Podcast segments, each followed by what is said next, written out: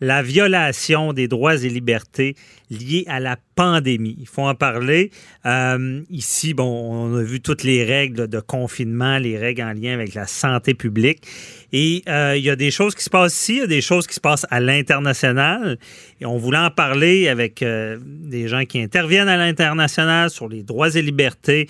Je parle d'Avocats sans frontières et une déclaration que son directeur général a faite sur Facebook qui m'a marqué. Pascal Paradis, maître Pascal Paradis, euh, il a dit c'est parce que aucune crise ne peut dénaturer le caractère fondamental des droits humains. Nous sommes et demeurons sans frontières, c'est-à-dire malgré la crise, il y a des droits qu'il faut protéger et il est avec nous. Bonjour, euh, Maître Paradis. Bonjour, Maître Bernier. Merci d'être là. Donc, euh, c'est, j'imagine, votre travail, euh, je, voulais savoir, il y a des droits et libertés là, qui sont liés, qui sont brimés et accentués à cause de la COVID-19 et de la pandémie. Là.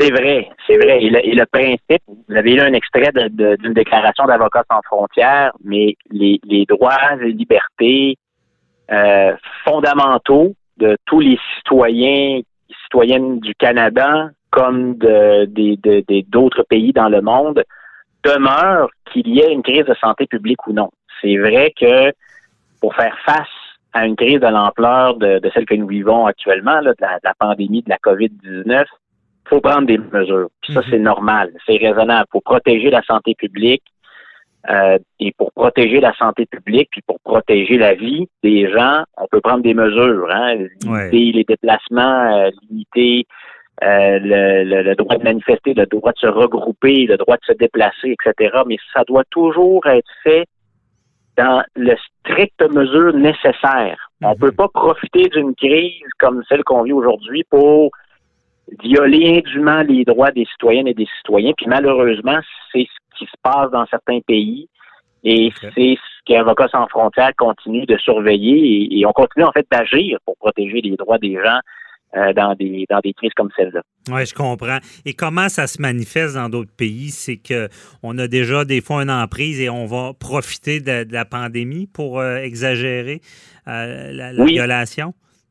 Oui, oui. Alors, il y a, des gouvernements hein, qu'on peut qualifier d'autoritaires, des gouvernements qui ont déjà, euh, dans certains cas, une tendance à, à, vouloir restreindre les droits et libertés, qui en ont profité. Alors là, on a on a mis en place des, des règles qui, euh, qui, qui pouvaient en fait, qui dépassaient ce qui était strictement nécessaire. Mhm. Nous en avons profité. Par exemple, il y a eu des emprisonnements abusifs, des arrestations et des emprisonnements abusifs de personnes qui manifestaient pour la protection de leurs de leurs droits.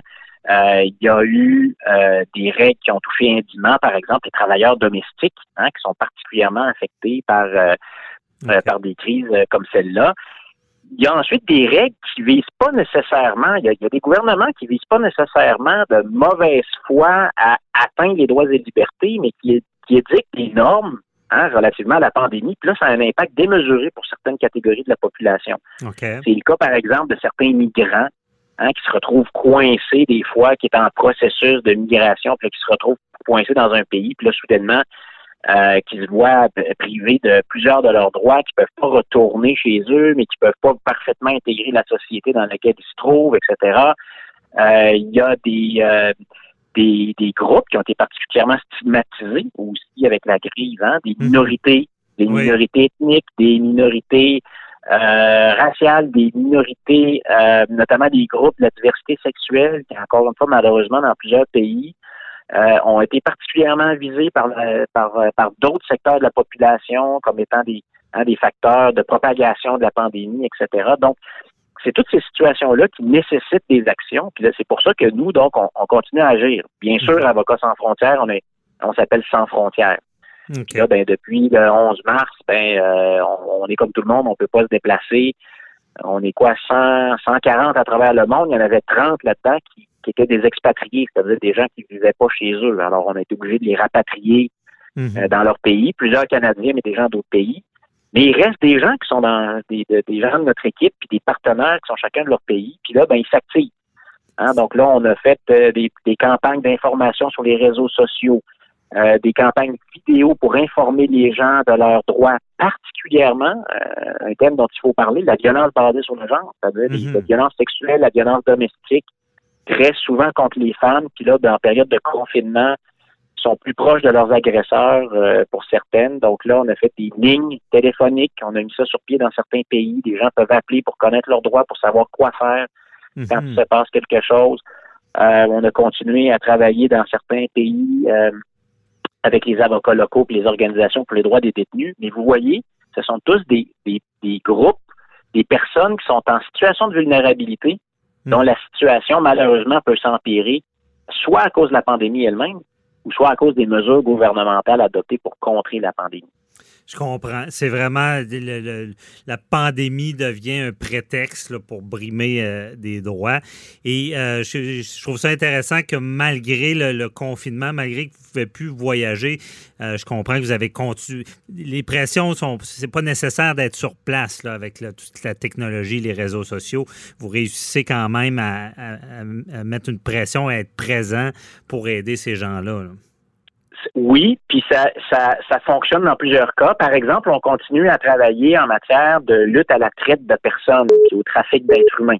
Ce soir, par exemple, ce soir, je, donne les mots d'introduction pour un séminaire, un webinaire, en fait, qui est destiné à des juges de plusieurs pays qui euh, travaillent donc dans des dossiers de traite de personnes. Donc, quand les, les procureurs de ces pays-là réussissent à mettre le grappin sur des gens qui ont favorisé hein, la, le fait de transférer des jeunes filles d'un pays à l'autre pour qu'on les exploite sexuellement ou pour les faire rentrer dans des réseaux de criminalité, euh, notamment euh, en association avec la, migration des personnes. ça, c'est des phénomènes qui se rendent jusqu'à chez nous. Là. C'est lié. c'est du travail qu'on fait là-bas, mais qui est lié à ici. Fait que là, ce soir, on a un séminaire avec ces juges-là. Ça, c'est du travail qu'on peut continuer. Okay. Puis voyez-vous, dans certains pays, on a été, on a été l'organisation avec nos partenaires euh, locaux qui a poussé pour la, la réouverture des tribunaux pour traiter ces dossiers-là, pour pas qu'il y ait un trou de plusieurs mois sans mhm. qu'on fasse avancer les dossiers contre les, gens qui favorisent la traite de personnes. Donc, vous voyez, il y a beaucoup de choses qu'on peut faire à distance. On va même parler tout à l'heure peut-être un peu du travail qu'on fait au Canada dans, mhm. cet objectif-là. Mais il y a une chose qui est sûre. Il y a beaucoup de notre travail qui, qui, nécessite du présentiel aussi. Il y a des victimes de crimes de guerre, des victimes de crimes contre l'humanité avec lesquels on travaille, qui vivent dans des régions éloignées des pays où on travaille. Puis on peut pas leur dire euh, mettez-vous sur votre ordinateur, euh, prenez un logiciel Zoom ou Teams ou tout autre, puis là on va, on va jaser. D'abord, la technologie est généralement pas disponible.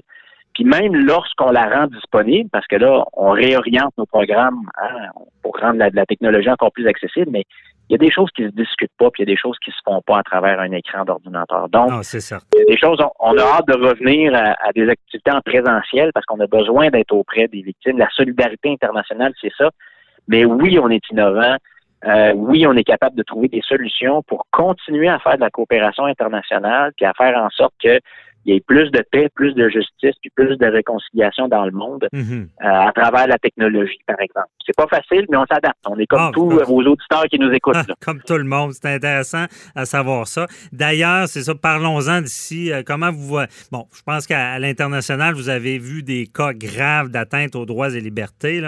Euh, comment vous voyez ça ici, tout le confinement, les mesures plus restrictives là, qui, qui assez exceptionnel de, brimer certains droits personnels pour l'intérêt public. Ben bon, c'est sûr que euh, nos gouvernements, hein, comme comme partout dans le monde, ont fait ce qu'ils devaient faire pour protéger la population. Ça, ça c'est une chose. Il faut accepter certaines mesures qui ont contraint nos, nos droits et libertés. Euh, c'est rare que ça arrive là partout sur la planète. Les, gouvernements ont les mêmes préoccupations, puis les, les mhm. citoyens du monde ont les mêmes préoccupations. Fait qu'on vivait pas mal tous la même chose partout dans le monde. Nous, on a des partenaires, puis des, gens qui travaillent avec nous partout dans le monde, on avait tous les mêmes préoccupations. C'est rare. Alors oui, il y a eu des mesures euh, qui ont été prises. Et là, aujourd'hui, hein, il, y a, tout un discours, notamment autour du, fameux projet de loi 61 pour redémarrer l'économie. Puis là, partout dans le monde, on vit les mêmes débats aussi. Nos déclarations dont on parlait tout à l'heure sur l'importance de protéger l'état de droit, puis de dire qu'il faut prendre des mesures qui sont strictement nécessaires, puis on ne peut pas brimer les droits plus que ce qui est nécessaire. Ça s'applique au Québec aussi. Mhm. Donc, euh, tu sais, quand on dit, ben, on, on, ne respectera plus tel droit ou on respectera pas telle règle. Il faut faire attention autant au Québec qu'au Canada euh, qu'ailleurs dans le monde. Ça, c'est d'une part. D'autre part, je dois dire qu'on a été ça a été intéressant pour nous de comparer les impacts de la pandémie dans les autres pays où on travaille, y compris en Amérique latine puis en Afrique, avec ce qu'on a vécu au Québec. Et je peux vous dire que la, crise qui a, notamment frappé les personnes âgées, euh, dans nos soins, euh, dans nos centres de soins de longue durée, c'est assez extraordinaire. Puis ça veut dire que c'est des remises en question importantes pour le Québec. Mm-hmm. Tout le monde le dit. On n'apporte rien, on n'apporte rien de nouveau dans ce débat-là, si ce n'est qu'une perspective internationale qui démontre que là, ben, le Québec a, pas fait mieux qu'ailleurs, puis même a fait, a fait pire que bien des endroits dans le monde. Puis ça, ça veut dire, ben, c'est un gros questionnement sur nos priorités. Comment se fait-il que qu'on ait laissé des personnes dans une situation de telle vulnérabilité? Mhm. Euh, c'est un c'est un thème sur lequel il va falloir qu'on se penche très sérieusement au Québec. Non, c'est ça, je comprends ce que vous voulez dire, puis il va falloir apprendre de nos erreurs. Et est-ce qu'on priorise assez dans notre société ces, personnes-là vulnérables? Peut-être parce qu'on le sait, hein, avec les CHSLD, il y avait beaucoup de plaintes et la, la, COVID-19 a fait ressortir des, choses qui étaient déjà latentes, présentes. C'est assez euh, marquant. Donc, euh, merci beaucoup, euh, Maître Paradis, de nous avoir éclairé sur ce là.